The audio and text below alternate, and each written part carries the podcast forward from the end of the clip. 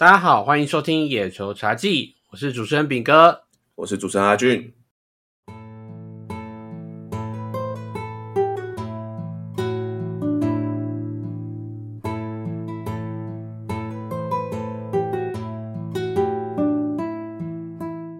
哎，这个今天哦，台风天哦，阿俊，你那边风雨有没有很强啊？哎呦，看来是被风煞到哎、哦，没有，我昨天晚上冷气开太冷，好 了，这啊，原来你的风是是冷气吹出来的，不是台风的风？没错，不是台风的风。我我觉得台北好像，我因为我昨哎天昨天跑去那个天母看 U 十八，是对，然后我看的那一场是日本打巴拿马吧，然后我就看到其实，哎、其实很意外、就是日本打巴拿马还很多人去看、哦，台日友好，台日友好，可是很多不是台湾人啊，就很哦多都是日本人。去看 对对对对对，可是那场比赛很累啊，因为就是赛前就开始在下大雨了，就台风雨嘛，台风雨都一阵一阵的，然后对对，就是打到一半，虽然只打七局啊，但是比赛还是暂停了大概一到两次。对，对，所以整个就是帆布就是盖了又盖了又掀，盖了又掀，然后还有、嗯。还有花个大概二十分钟左右在整理投手球，重新补土啊，补陶瓷土那些的，所以就哦整体看下来就好累，然后就一直在那边渗轰，你知道？嗯嗯。对，所以今天哦有点小咳。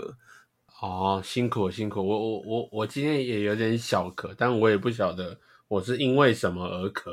对啊，但不过我我要补充，但不过我要说明一下，就是其实那一天，其实我看，就是昨天我在看比赛的时候，其实看到很多球探诶、哎呦，很多球探。就是这场比赛虽然就是当然在因为在台湾打嘛，所以关注度没有很多，但是其实在场像中职的球探，像呃可能看起来应该是日本的日职的球探，然后甚至可能就是一些看起来是外国人美国的球探啊，这些人都有到场。哦，哎呦，对蛮蛮让人意外的。对啊，所以我在想啦，我就在想，刚好跟我们今天讲的主题好像有点关系，就是我觉得找杨将这件事情是不是也是就是球探要负责的嘛？对，对，所以你看八三一刚过，各队球探的工作的你知道，终于告一个段落了，有没有？他们不用再一直在，当然他们可能还会持续追踪啦，但是至少八三一之后，杨将就不会再杨将就不会再交易。对对对，就不会再来来去去了啦。对啊，就是那个流动比较不会多了。对啊，是，所以就说球探，所以你有看到很多台湾球探吗？有啊，有几位，其实因为野格嘛，因为我我在野球革命做事情，然后、嗯所以其实都会认识一些中华职棒的球探。那他们其实至少应该有来个两三家，然后应该主要是要看日本日本的 U 十八小朋友了啊，我以为他们是先就是什么找潜力股，看能不能挖到中职、啊。哎、m a y b e 啊，真的有可能啊。从小扎根，对啊，像你看，像呃以前日日本永田萨太郎还记得吗？哎，我知道，对啊，就校长就直接找来台台体，没有啦，不是这样子。虽然他最后又回去了 Air，Air 永田条款用不到，用用不到大王预约权，Air 没有啦，没有啦，没有，没有，还没有，还没，还没，这不能确定。对对对对对就是有我们我们领队是有去特别跑去日本啊，去跟他打加油打气。对对对对半夜的握手，这样是可以的吗？啊，只是加油打气，哎，好朋友寒暄那是没问题的啊。嗯，本来就认识啦，本来就是对对对很熟啊，很熟，很熟，没关系啦，东阳去东阳，哎呀，合理嘛？合理啊，合理，合理，他出现在那边完全合理，对啊，你看刘东阳希望博荣刘东阳，啊，哎也合理。也也合理。干这什么烂梗？什么烂梗啊好了，我们切入主题啦。今天其实就是要讲杨将八三一大限之后，谁留下来，谁走了。没错，到底是几家欢乐几家愁？机票是在谁的手上？这样有人走，有人来。还有的人还在飞机上啊，这不晓得不晓得飞机降落没？不知道，不知道。对啊，那我们就先来，因为我们今天会跟大家讲这个呃杨绛大限之后呢，到底是谁留下来哦？那又为什么这些人可以留下来？那走的人为什么会走？我们今天都会跟大家来这个一一做说明了哈。那首先呢，我们会先来讲这个中信兄弟。我这边先跟大家稍微说明一下，中信兄弟留住的人哦有谁？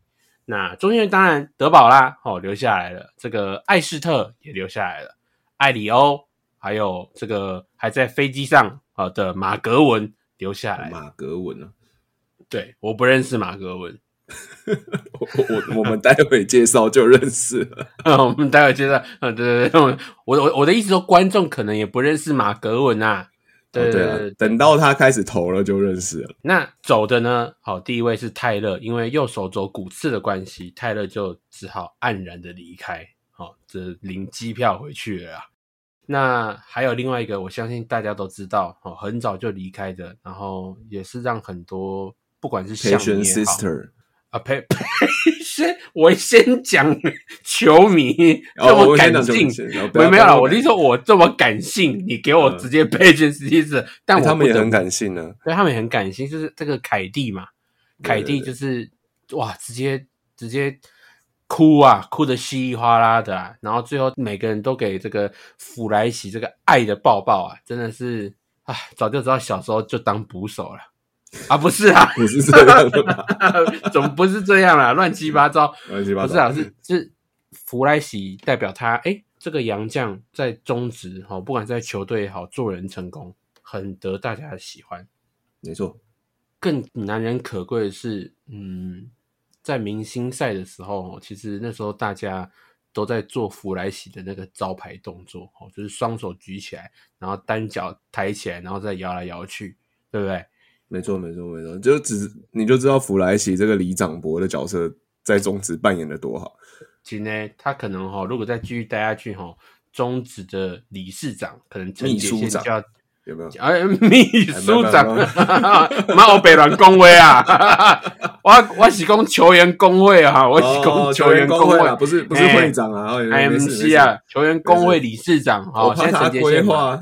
我怕他规划之后直接，哎呦，那个选市长啊。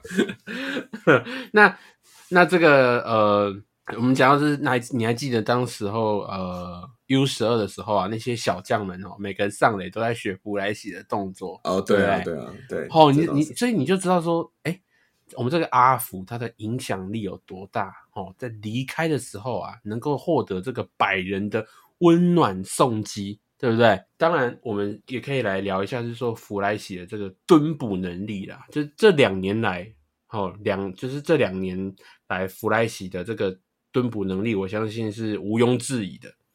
只要有他在，哦，中信兄弟，或者说应该是说中信兄弟这个捕手这个位置的环节就会很稳固。那各队的跑者呢，也不敢轻易到垒，因为弗莱喜的这个主杀率是有破五成的嘛，对不对？好像没有，好像没有，是不是？对，将近五成。好，然后好，这样，弗莱喜的这个主杀能力啊，是有目共睹的嘛，对不对？没错，没错。其实我觉得弗莱喜有一个有一个很好的点哦，就是像在今年呢，他其实蹲了三百八十三局。嗯，对。然后呃，其实啊，中信兄弟捕手排开来嘛，弗莱喜、高宇杰、林武嘛。陈家驹跟黄君生嘛，嗯，那今年来说啦，最多蹲最多的不是弗莱奇就是高宇杰嘛，对对，这也是为什么 PDD 网友们就是乡民们其实都在吵的一件事情哦，因为你走了弗莱喜之后，其实如果你看数据来看的话，嗯，弗莱喜在蹲捕的时候，他投手的团队防御率是三点六一，哦，ERA Plus 是一百零三点七，哦，那。高宇杰在蹲捕的时候，他的防御率就团队防御率是三点九一，嗯，然后 EI Plus 是九十五点八啊，所以一个是高于联盟平均，一个是低于联盟平均啊。当然，就是在弗莱奇走那个时候，高宇杰这个成绩还可以再更 down 一点点。所以，所以其实其实大家都在争论这件事情啊，为什么要送走弗莱奇？为什么要送走弗莱奇？但是，我觉得这个时候就要考虑那个时候的阵容了，因为的确那个时候本土的投手没办法。很有办法去撑到三个先发，所以这兄弟，我觉得他们也是在一个呃很为难的考虑之下了，真的很为难，很为难，很为难，才把弗莱奇送走。对，对，要不然弗莱奇这个蹲捕能力其实真的有目共睹。对，因为大家都是一定不是能力的问题，而是因为兄弟的投手真的嗯不本土投手真的太太不够了。因为呃，这个郑凯文哈，今年的状况确实有下滑了不少。那在压制力上比较不够。那吴泽源呢，也因为受伤的关系，所以也没办法去投先发。再来则是这个郑浩君啊，他虽然投的很好，但是他九月份要去打杭州亚运，所以这样子中共算起来，这个投手根本就不够用啊！你不摆三羊头不行啊。对，真的是不摆就不行。那对啊。他们所以最后他们找来的呃这几个其实哎实力也都不差，尤其是这个让人家算是蛮有印象的，叫做艾斯特。我听说他有一颗三千转哦，还是近三千转这个 sweeper，这个好像中职打者都难以应付诶。阿俊是不是这样子？其实这颗 sweeper 就就是老实讲了，真的是。经典赛后，哎，没有，应该也不是经典赛后。经典赛前，其实因为大谷翔平吧，因为他就有一颗 sweeper，所以这颗其实呃，明面上来说，它是一个被独立出来的额外的一个呃，有点像滑曲球这种概念，因为它的横向位移会比平常的滑球要再更大一点。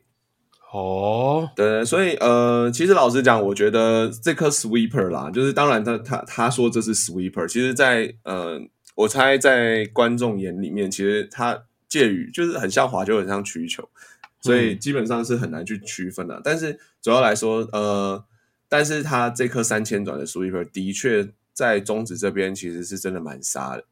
嗯，对，目前啦，如果是光专门看账账面数据来说的话，艾斯特的防御率是二点七六，对，ERA plus 如果真的要去算的话是一百三十六点一。哦，对，一百三十六点一，然后它的 WHIP 就是每局被上垒率其实就是很低啊，低于一耶，它现在才零点七九六而已。哦，对对，所以真的蛮杀的，而且它被打击率只有一乘八三。嗯嗯，对，然后长打也不多啊，就是二乘六七而已这样子。所以我觉得基本上来说，艾斯特他呃，我觉得捡到他是一个很好，就是是很好用啊，他真的是很好用的一个羊头。然后，另外，如果我们把他的整体三场比赛的数据真的是好好的摊开来看，你其实就会发现，其实第一，他好球率很高，六十八点二 percent，所以基本上来说，他攻击好球带没有问题，制造挥空没有问题。怎么样制造挥空呢？他的制造挥空率也有百分之二十五点六。嗯，对，那呃，应该这样讲，就是打者在面对他的时候，他会去想要打他，因为他应该是攻击好球带居多嘛。所以他会想要打他的球，所以他出棒率，他迫使打者出棒率其实也很高，是五十点六 percent。是。对，但呃，艾斯特当然也有一个问题啊，是在于说，虽然他的被长打率不高，但是他其实他不是一个滚地球型的打呃的投手，他其实他有大概百分之三十八点一是滚地球而已，所以将近已经破六成了，已经破六成，他是呃被打高被打被打飞球的，是。这也是他之后可能要被注意到的一点啦，就是说，呃，既然不是滚地球型的投手，那呃，在这方面的压制能力的进雷点的掌控上面，就要去做特别的注意，这样子。嗯，对对，所以艾斯特嗯很好用，就是目前杀爆，因为现在其实看起来兄弟是希望说他每一每一个球队都投一遍啊。因为第一场对卫权嘛，啊，第二场对富邦嘛，第三场又对统一嘛，啊，基本上三场都能拿到五次以上的三振啊。嗯，对，基本上对卫权掉比较多分而已，所以其实都还好。是，对对对。这个艾里欧啊，这艾尼欧啊，他好像我我就我所看来，就说看他比赛，我觉得他的投的都其实呃内容都不差，其实掉的分数也不多，都能够让兄弟在这个比赛的过程当中。呃，能够就是不会失分太多，所以就是不晓得阿俊你有怎么看这个艾里欧这位选手？我反而更看好艾里欧，哎，哎，真的假的？对，如果以账面数据来看的话，我觉得他比他比艾斯特还要好。哦，真的哦，哦，因为他的 ERA Plus 是一百八十七点五。哎呦，我在想是不是因为有王哥哥加持？因为艾里欧是王哥哥的粉丝啊。哦，有可能，对对对对对。他小时候就是秦明王的 fans，所以你知道他那时候他讲嘛，他说他说他在来台湾之前，他不知道王建民在在兄弟相思当投手教练，嗯等到他来之后，他在 What this is 秦明王，What what what the hell this my my idol，you know，就是我的我的小时候的偶像啊，然后他竟然是我的啊、呃我现在我是我的教练，然后所以那对没错。时候，所以那时候，呃，他在场上投球，然 后网友都会开玩笑说，那个王建民每次走上去的时候，艾里欧都不会想要下来，啊，就是他想要把他投好投嘛，因为他想要在那个自己偶像面前好好表现，即便他已经投超超过很多球了，这样子，这就就蛮有趣的，这样子，这个小小的补充啦，小小的补充，对，主要是艾里欧，我觉得我会看好他的原因有两个。第一个嗯是、大家还记得我们讲 BABIP 嘛，哎，就是一个打进场内，对，嗯打进场内形成安打的几率，通常呃通常会维持在三成啊。但嗯就是如果说你低于三成的话，就代表你是投手嘛。假如说你被打击打进场内的球，然后低于三成的话，就表示你运气还不错。对，那刚刚讲到艾斯特，他虽然被打率只有一成八三，但是其实他 BABIP 是只有两成四四，哦，所以我觉得在这样的情况来说，我觉得艾斯特的最后的现在虽然成绩看起来蛮杀的，但是他其实应该还会再上调，嗯就是他的被打击率啊等等、被上垒率等等的，应该都还会再往上升。啊，对对对，所以这个是我一个点啊。那我们看，如果纯粹看艾里欧的话，艾里欧的已经他的 BABIP 是将近三成。嗯，所以应该就是平均，大概就是这个样子，没有什么运气成分在了，这样子。嗯对对对对对，所以他艾里欧现在表现出来的数据就是差不多就是被打击在两成四左右，而所以整个看起来就是觉得 OK，那就就没什么问题。是是，对，然后再说到形态上面嘛，就是呃，刚刚我说的呃，艾斯特刚刚就是可能他滚地球率只有百分之三十八，他是非球型的投手，没。错，但艾里欧就反过来了，艾里欧能够制造滚地球，他滚地球比例，因为他现在先发也不少场了，他现在总共累积三十六局了，所以他的滚地球的比例现在是百分之五十三点五，哦，所以他已经是一个滚地球型的投手，虽然没有到很极端的滚地球型，但是至少知道他制造滚地球的能力是有的。那加上是兄弟的内野，其实基本上目前也真的不弱，嗯最对强的啦，呃，基本上可以看到是最稳定的了啦。对 对，对，可以看到是最稳定的啦。所以基本上来说，我觉得这样子的，呃，你用这样子的观点去看这两个羊头的话，我反而会觉得艾里欧现在是相对起来更好用。但艾斯特、他会不会还会上调？会不会爆个几场？哎，很难说，感觉会，因为他目前呃纯看 BABIP 来看了，当然还这还是会有一些误差了。但是我是觉得他现在的状况大概就是这样。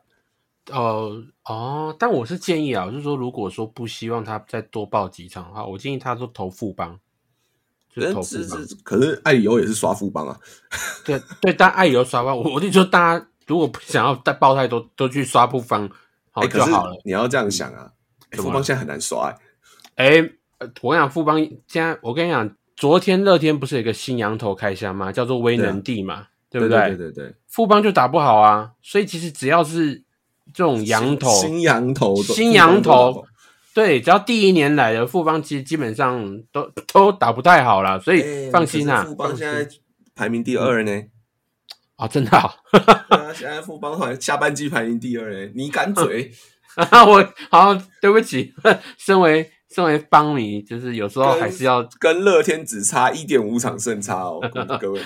哦，好，OK OK，那我们还是就是好，我们回到这个这个兄弟啊，最后最后一位这个刚刚我们所讲到这个我比较不认识的球员叫做马格文啊，那呃不晓得阿俊对马格文有没有什么印象印印了解呢？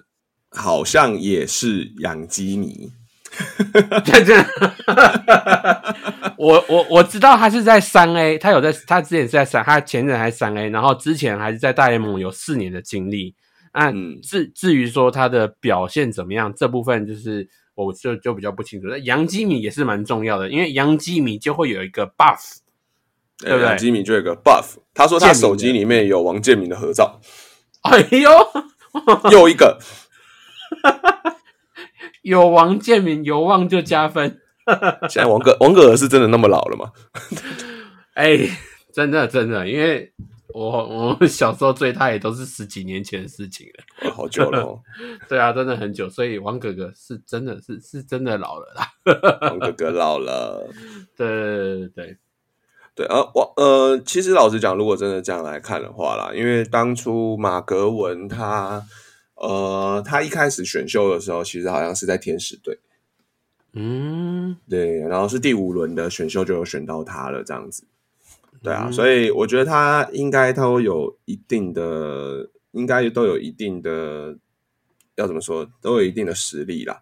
不过他在二零二一年的时候，之所以就是报销，就是整个就是没办法，就是整个报销，他在报销的原因是因为他有开过那个韧带手肘副韧带的损撕裂伤。啊，哇，嗯，对啊，所以这个可能也是一个很大的问题哦。就是他从二零二一年到现在，其实也不过两年了，对，也不过两年啦。看起来他成为自由球员之后，在今年，今年其实他跟太空人队其实有签一个小联盟合约，但是后来就是也只有用了大概三个月左右，他就被释出了。哦，然后对中信球团可能是说，就是在这个时候跟他去做接洽，然后去跟他去做这样子的沟通，这样子。所以要担心他有可能有这个痛痛人的体质啊。的确啊，因为他的手肘二零二一年才开过刀啊。对啊，所以这个真的要好好的看一下，因为他二零二一年到二零二三年基本上就是没有签任何联盟约的，所以所以要看啊，真的要看。就是当然，因为你泰勒就是因为手伤，然后无法出赛，对，所以你现在找来的顶替的他有一个伤病史，所以他的确会让人觉得哦，有一点点小小的担心这样子。这倒是，哇这这个泰勒受伤真的是很可惜哦。我觉得，因为他泰勒好不容易，好不容易在下半季哦回稳了，这种感觉就是脱离了这个 WBC 症候群，然后好几场比赛其实也都投的蛮蛮不错的。结果啊，竟然因为这个手右手肘的骨刺没办法，没办法再续投，然后临时请了这个呃找了这个马格文所以这对兄弟象的这个。投手的布局啊，又增添了一点点小小的变数啊。好，那讲完这个兄弟象啊，我们就来讲这个这个统一师的部分啊。那统一师其实比较清楚明了，因为罗昂那时候去用手接球，所以手指头受伤，一直到现在都没办法，就是诶完全好，因为状况也不稳定，所以最后他就被统一师给淘汰掉了。所以留下来呢，就是布雷克、克维斯、布莱威跟兰道尔。其实这两这几个基本上大家也熟了吧？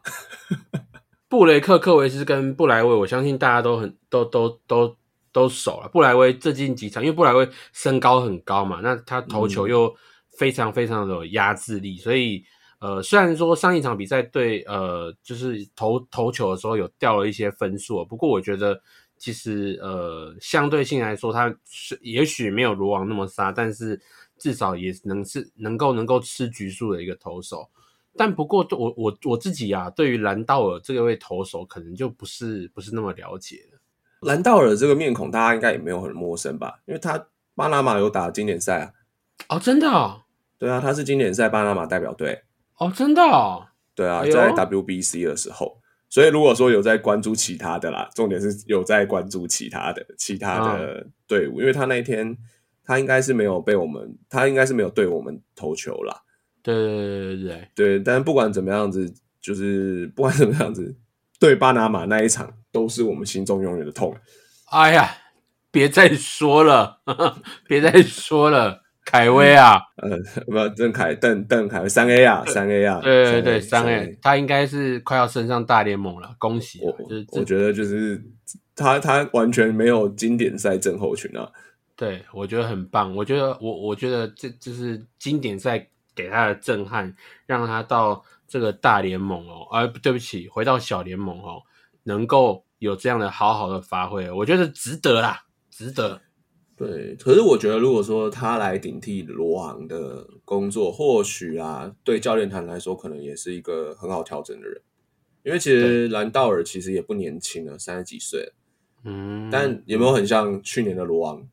对，罗昂对，罗昂也是，对啊，罗昂也是晚年才回来先发的角色，这样子 晚年晚年，是也没多老嗯了，但是基本上就是就是生涯的，就是比较后期了，他才他才他才来台湾，然后去做去做先发投的。兰道尔以前也是啊，兰道尔也是之前之前也是比较偏后援型的嘛，所以现在就是哎回来就是来台湾，然后做先发的职责，所以是是。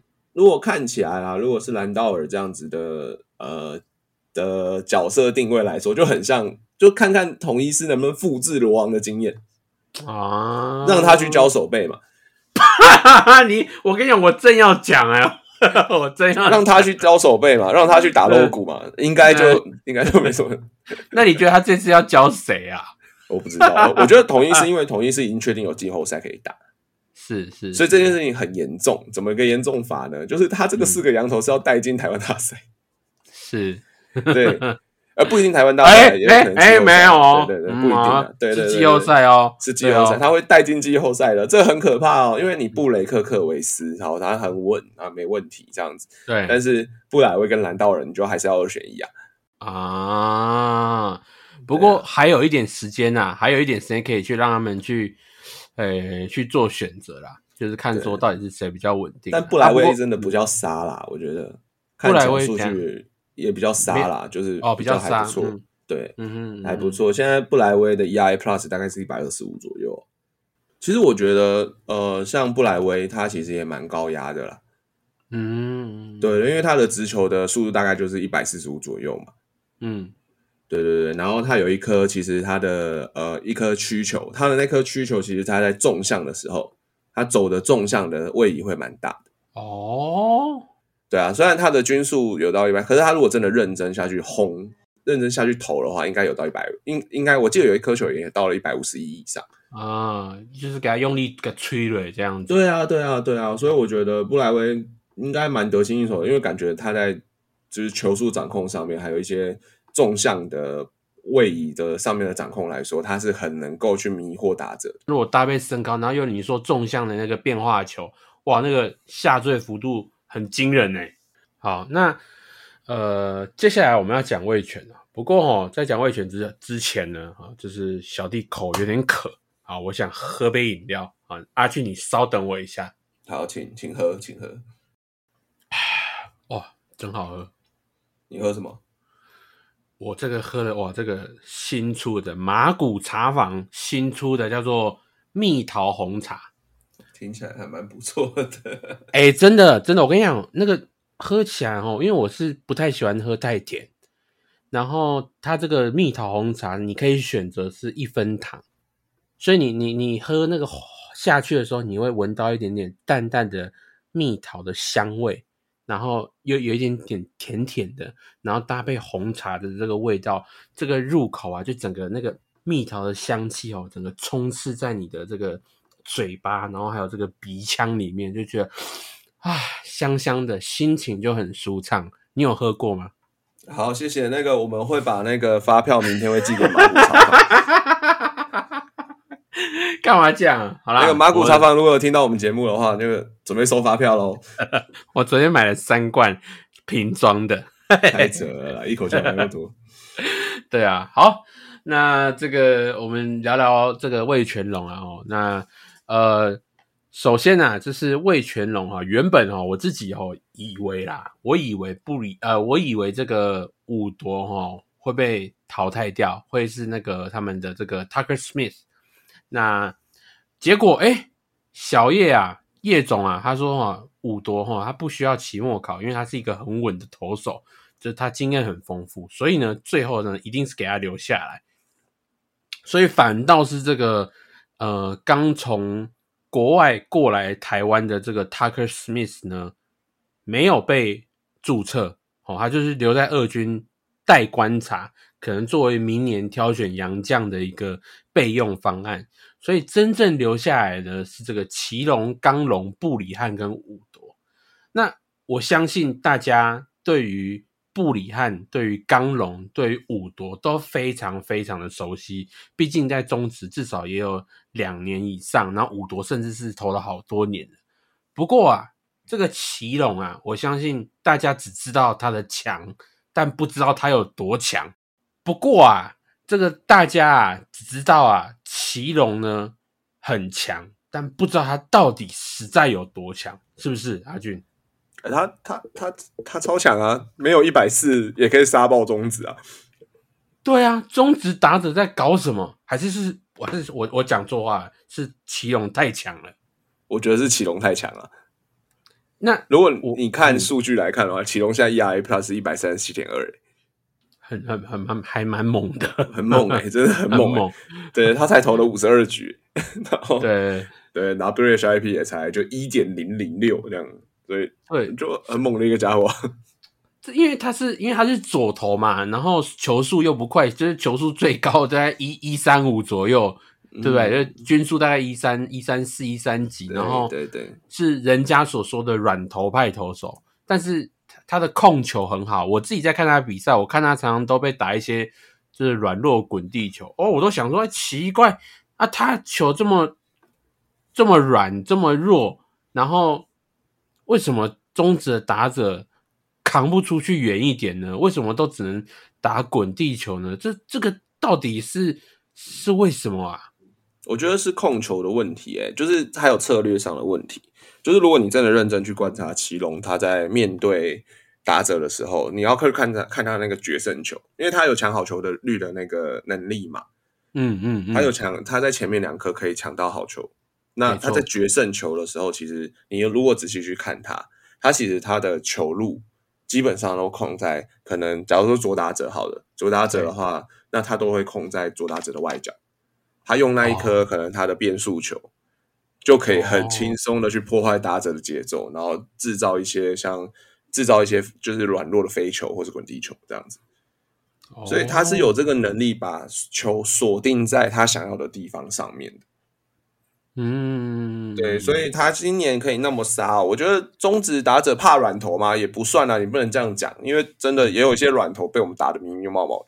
但是祁隆他的控球能力真是有目共睹了，嗯，我只能这样说。就是你看，如果纯粹看他的 BB 九好了对，BB 九他的 BB 九是很顶尖的、欸，就是保送九局保送率嘛，九局保送率他 BB 九才一点七零九，哦，这样很强哎，很强啊！你知道他从现在他他现在投了五十几局，对但是他三振标了快要三十四个，但是他的他的保送只投了十个而已啊。哇塞，对啊，这个所以我觉得他在以数据上面来看啦，以数据上面来看，当然就是等同于说他虽然他不是一个滚地球型的，他基本上被打出去的球都会集中在外野的嗯两侧，两侧外野这样子。嗯，就嗯代表说，OK，他其实很会运用所谓的时间差，去破坏打者挥棒的节奏。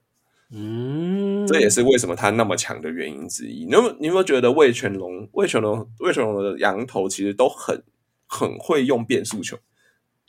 有我我觉得他们这个对有我我我有发现，像我有发五多嘛，然后刚龙嘛，刚龙那一颗变速球也很会，很厉害，这样子。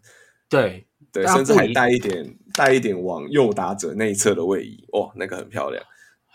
对，但布里汉就比较偏呃用他那颗单子曲球，啊，的确，对，没错。去去吊打者这样子，所以说你也可以看到说，其实魏全龙在情收上面，还有运科上面，他一定是有所琢磨的啦。对，这个这个很明显是这个功课做的非常非常的好，尤其是在控球找会控球投手这一点，这个等一下我们再来跟其他队做比较。好，那接下来呢，好，我们就要讲到这个乐天桃园啦。那乐天桃园呢，一开始呢就把这个雷发呢早早的就剔除掉了，然后把游龟升上来圆梦，然后最后再把它再把送走游龟送走，然后最后留下来是兰道尔、霍尔、豪进跟威能帝。好，那我相信大家对于这个呃威能帝比较不了解，好，然后对于兰道尔可能看过几场比赛，那但是呃可能实际上也是不是说太非常非常的的的了解啦。那不过呢，我我们在进行这个球员分析之前哦，我其实很想跟大家分享我对于这个油龟这个投手的一些想法跟一些感想呃，我那天看到油龟，因为那时候比在比分很大的情况之下，对那时候对富邦嘛，那油龟上场投球，那其实观众可能会不晓得，油龟是第一个在日本职棒能够投出一百六十公里的日本投手。哦，所以代表派的对速求派，所以代表他其实在那个当时啊，他是非常的一个具有指标性的人物，对不对？就是后后来大家当然都知道什么呃佐佐木朗希啊、大谷翔平啊等等的这些哦超级速求派，这个一能够动辄一百六，但游龟是当时的第一人啊，嗯，所以其实他他在于日本的那种呃呃。名知名度是是我们可能很难以想象的，因为假设台湾能够丢出投出一百六十的本土投手，那我相信大家也是会印象也非常深刻嘛。但目前还没有，所以呃，游龟当时候是大家备真的是备受期待，只不过他后来因为伤病的关系，所以呃没办法，就是没办法。稳定的在出赛，可是他没有因为伤病而被打倒，所以他受伤，但又辗转回来，就是日本职棒在投。那虽然说没有投到非常好，但是也是投了一个呃，让就是球团都觉得诶算满意的成绩。可是无奈不是只有受一次伤，这个受伤反反复复，反反复复，所以他也从原本这个呃队伍也是这样子换来换去啊。那。直到就是最近几年，就是后来才转转到了这个独立联盟。那可是你就知道说，这个投手他一直都没有放弃成为一个职棒选手，甚至没有放弃成为一个选手这样子。那他这次透过这个这个乐天的球团来到台湾，一开始也是在二军投比赛嘛。那甚至一开始都都被打爆，不过后来慢慢回稳，然后。呃，乐天球团有算是一个给他能够上来一军比赛机会。原本原本星期一那场比赛，呃，是要让他去投富邦当先发，但只不过因为刚好前一天哦，呃，英语联赛，所以才是让兰道尔当先发。那游龟就是视情况上来投球。那最后也在这个富邦真的是，呃，也是算是好人啦。哦，怎么说呢？因为富邦就是让乐天比数赢得很多嘛，就是富邦送很多分数给乐天嘛，所以游龟就可以安心的上来投球了。那你知道让我感动的是什么吗？就是说游龟在场上投球的时候，他的家人在旁边，他的爸爸、他的妈妈、他的太太，嗯，那他们都用手机。录着有龟的这个投出去的每一每一球每个动作，而且他爸妈都是当天才来的。那就从日本飞过来，对，只从日本飞过来。那你说这有什么好感人？家人来看这个棒球，什么好感人？我我想要说的是一个故事，就是说，如果我们从游龟的这个职棒生涯来看的话，一个这样子呃非常高这个。名气很高，然后到最后到谷底，然后又爬起来，然后又过跌跌宕宕这样子起起伏伏。那家人在身边从来没有放弃他，一直在这条路上支持他。那个你如果能够体体验、体会到这种感觉的话，感同身受的话，你会觉得那个当下那个画面是很感人的。那其实游龟对，那其实游龟投的呃。我知道网友说什么投，就是网友会说啊，他投的其实呃啊差不多了啦，就是就是那样，那个那么软就被打出去，然后最最后就蛮累的之后下场嘛等等。但其实尤贵有一就是投的时候，他有一球滚地球，其实是朱玉贤没有接好啊。对啊，这倒是 懂吗？就是其实如果如果朱玉贤有接好，说不定那局很快就可以收下来，乐天也不会掉那那两分。那。所以我觉得，我觉得大家对于游龟哦，我们可以从了从了解他的故事开始，就是佐藤游龟、沙斗游龟。哦，那感人的地方就是 VR 有拍一支影片，我可以非常建议大家可以去去看这部影片。好，那真的很感人，加上那个 VR 的那个配乐，我我认为那个是让我觉得很值得在 p a r k 节目上跟大家提出来，然后跟大家这个分享的一个故事好，那因为接下来刚刚我们有讲到富邦嘛，那我们最后就来聊聊这个富邦的最后留下来的选手啦。富邦最后留下的选手有谁呢？就是第一个瑞恩、富兰哥、肯特，还有恩利，那五支 就拜拜了。OK，好，那我自己呢，哦，对于这些投手呢，都有一些评价。那我想，呃，跟听众分享，也想跟阿俊分享。好的，这个瑞恩呐，在我眼里啊，是非常的帅的。好，这是肯定是要留下来，可以吸粉。OK。但是他一个小缺点呢，就是说他控球其实并不是那么样的稳。好，那呃球位不差，那他的那个二缝线的球呢，会有一种走那个有点不是说走八字形，而是说他二缝线的球是有点像八字形那样子，两边都会跑。OK，就是就是可能在就是本垒板的左边，在本垒板的右边等等。那一百九十公分以上又很有威压感，所以我觉得瑞恩这个。呃，投手呢，除了名字非常非常的强以外，哦，能够 P PG 哦，这个以外呢，我相信他就是在投球上这几场先发，他刚好三场先发登板都拿下胜利，哦，就是也刚好队友够帮忙啊，够挺他，所以这是我对瑞恩的评价。那富兰哥当然不用说了，这个身为一个八月份的投手 MVP，只有一个字，那就是杀，OK。他就是个非常非常杀的投手，他没有被他没有像是这个豪进这样被乱抄，富邦有好好的使使用它，保护好它，所以它能够维持这么稳定。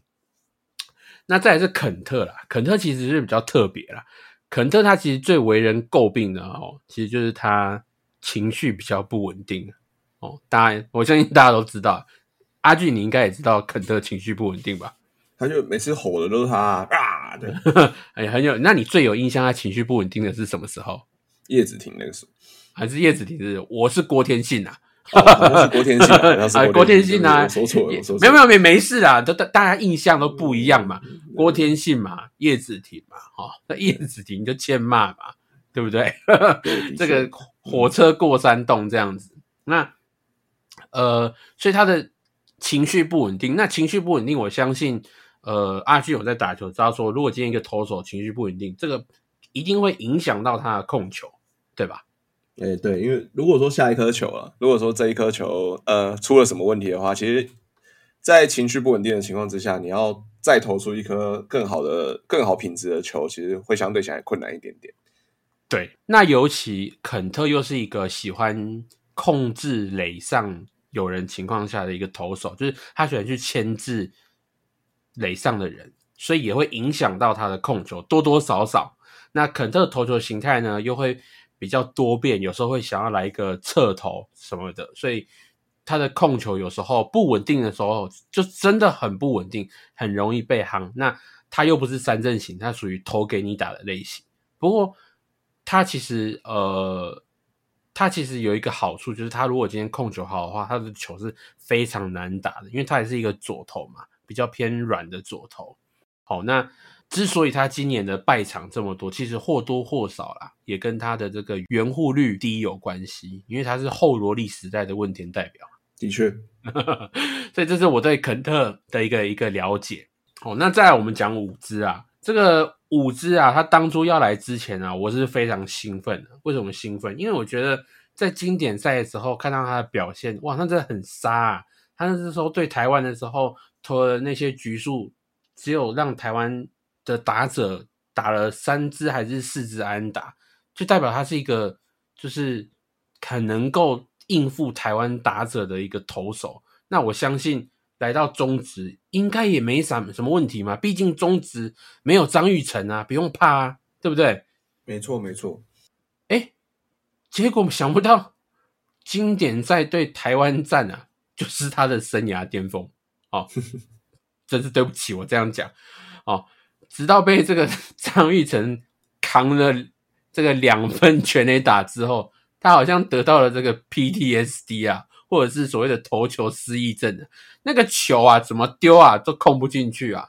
我看看他在富邦这个投了大概至少三场先发，那个控球是一场比一场烂啊。那我想到底是怎么回事？怎么会怎么会那个保送比投球局数还多呢？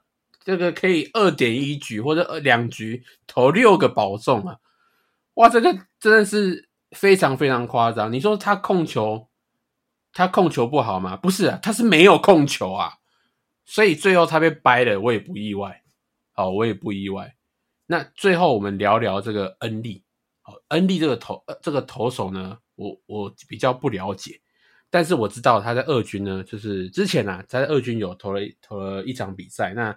他的控球也是比较不稳的，比较容易投保送，但是他的三振能力不差。好，那一军开箱时间到目前为止还是不知道，因为其实我我本来是期待他这周末礼拜六可能对乐天的时候会开箱，但想不到呃富邦是派江国豪，结果昨天江国豪就是被打爆嘛，嗯，这乐天就是开富邦鲁格，所以到底恩利是不是状况调整好了呢？还是还没调整好？什么时候会上来一军开箱？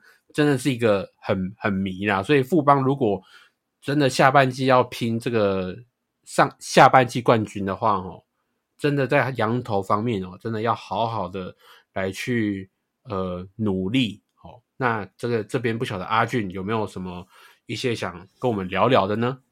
我觉得肯特跟恩利啊。我觉得看起来啦，瑞恩跟富兰哥目前来说，他的账面成绩看看起来是还 OK。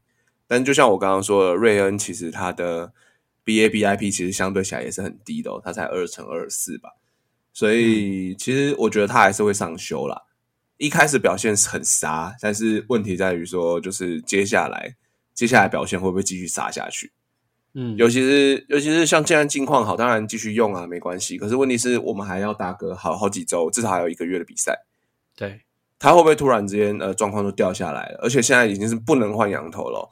嗯，现在已经不能换羊头了，所以恩利那个地方，恩利就很适合，就是这个时候要去对呃，就是对羊头做一个衔接的动作了。所以无论是瑞恩还是肯特，谁先爆掉，嗯，谁先爆掉，那恩利就要补上。这个是我觉得他们现在的阵容上面的安排最重要的一环，因为富兰哥可能绝对会是布局或者是救援嘛。对。对啊，所以就基本上就会是这样子，尤其是富邦现在感觉，呃，我必须说，现在看起来让富兰哥下去也有可能哦。哎，怎么说啊？因为要抢羊头，要抢局数啊，因为现在剩下一个月的赛程了，你把羊头全部压上来抢局数，这个这个策略也是很合理的。嗯，可是富邦的牛棚除了富兰哥跟曾俊岳以外。我真的想不到其他有谁比较稳，因为不管是欧舒成、岳少华，好有一个有比较稳，就是陈冠勋，但是其他讲实在话都很陡啊。但是羊头可以撑很多局数啊，你放心让江国豪投八局嘛。当然是不放心啊！对啊，那就是这样的情况啦。就是羊头上压上来，他吃的局数一定会比较多，这样子动用到牛棚的机会比较少啊。那你又不能天天抄富兰哥，对啊，对，你又不能天天抄富兰哥，还是富兰哥回去投投先发？我看还是不要，他还是他他也是投后援，因为如果天天抄富兰哥的话，我怕他变豪进。对啊，所以我觉得，我觉得现在的情况就是这样子。所以，呃，整体来看啦，我觉得富兰哥下去也有可能是一个道理，也是一个策略啊。那恩利上来当先发，哎，完全没有问题。你就先开箱试试看嘛，至少让他投个两场比赛，先确定一下他的状况是不是可以压制中职打者。你现在已经就是很紧绷啦，你现在没没得换了。对，所以恩利应该要尽早开箱，确定在在中职一军他是不是可以生存的下去。对我，我其实跟你想的是一样的，因为。我我是觉得说，因为富邦其实最近爆掉的比赛，大部分都跟本土选手有关系。对啊，所以恩利应该要尽早拉上来啊。富兰哥，因为你说富兰哥说真真在说实在的，他一直要卡着一个救援的话，我觉得呃也不是什么，因为他基本上也就胜利组嘛，胜利的时候才出来。对，所以你前面的其实老实讲，你前面有七局、六局到七局的时间，你本来就是要应该要派一个先发投手羊头去撑的。对对，对那你倒不如恩利先上来看看。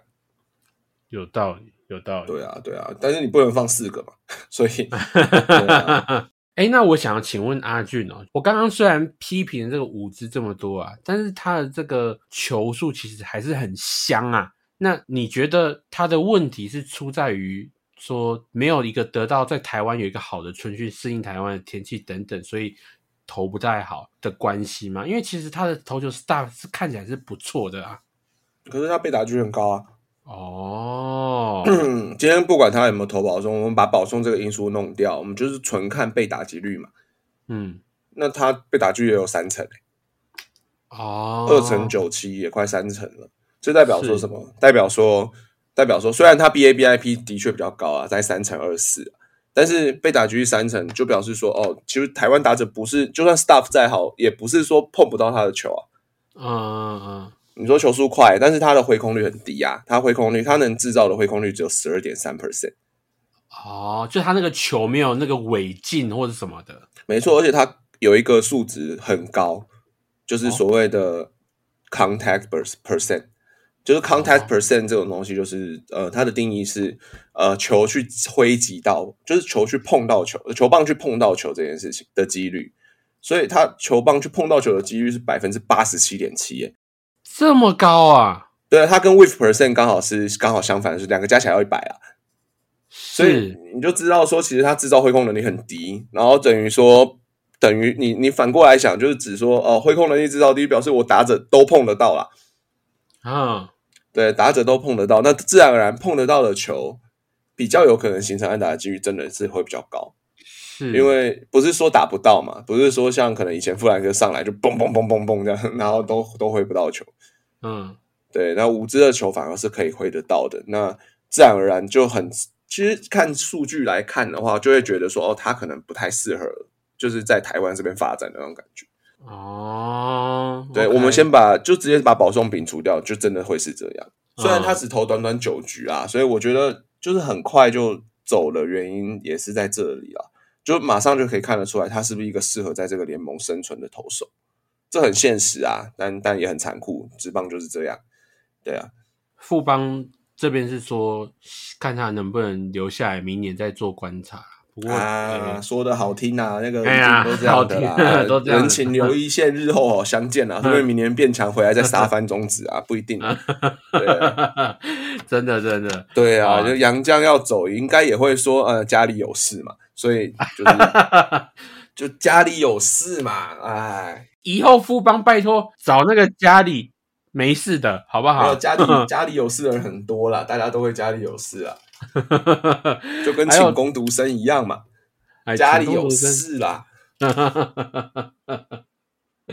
那这个其实呃对啊，那其实我们节目其实也差不多到了尾声了哦。今天我们分析了中信兄弟、统一师、魏全龙，还有这个乐天桃园跟富邦悍将，最后在这个洋将大限之后所留下来的球员。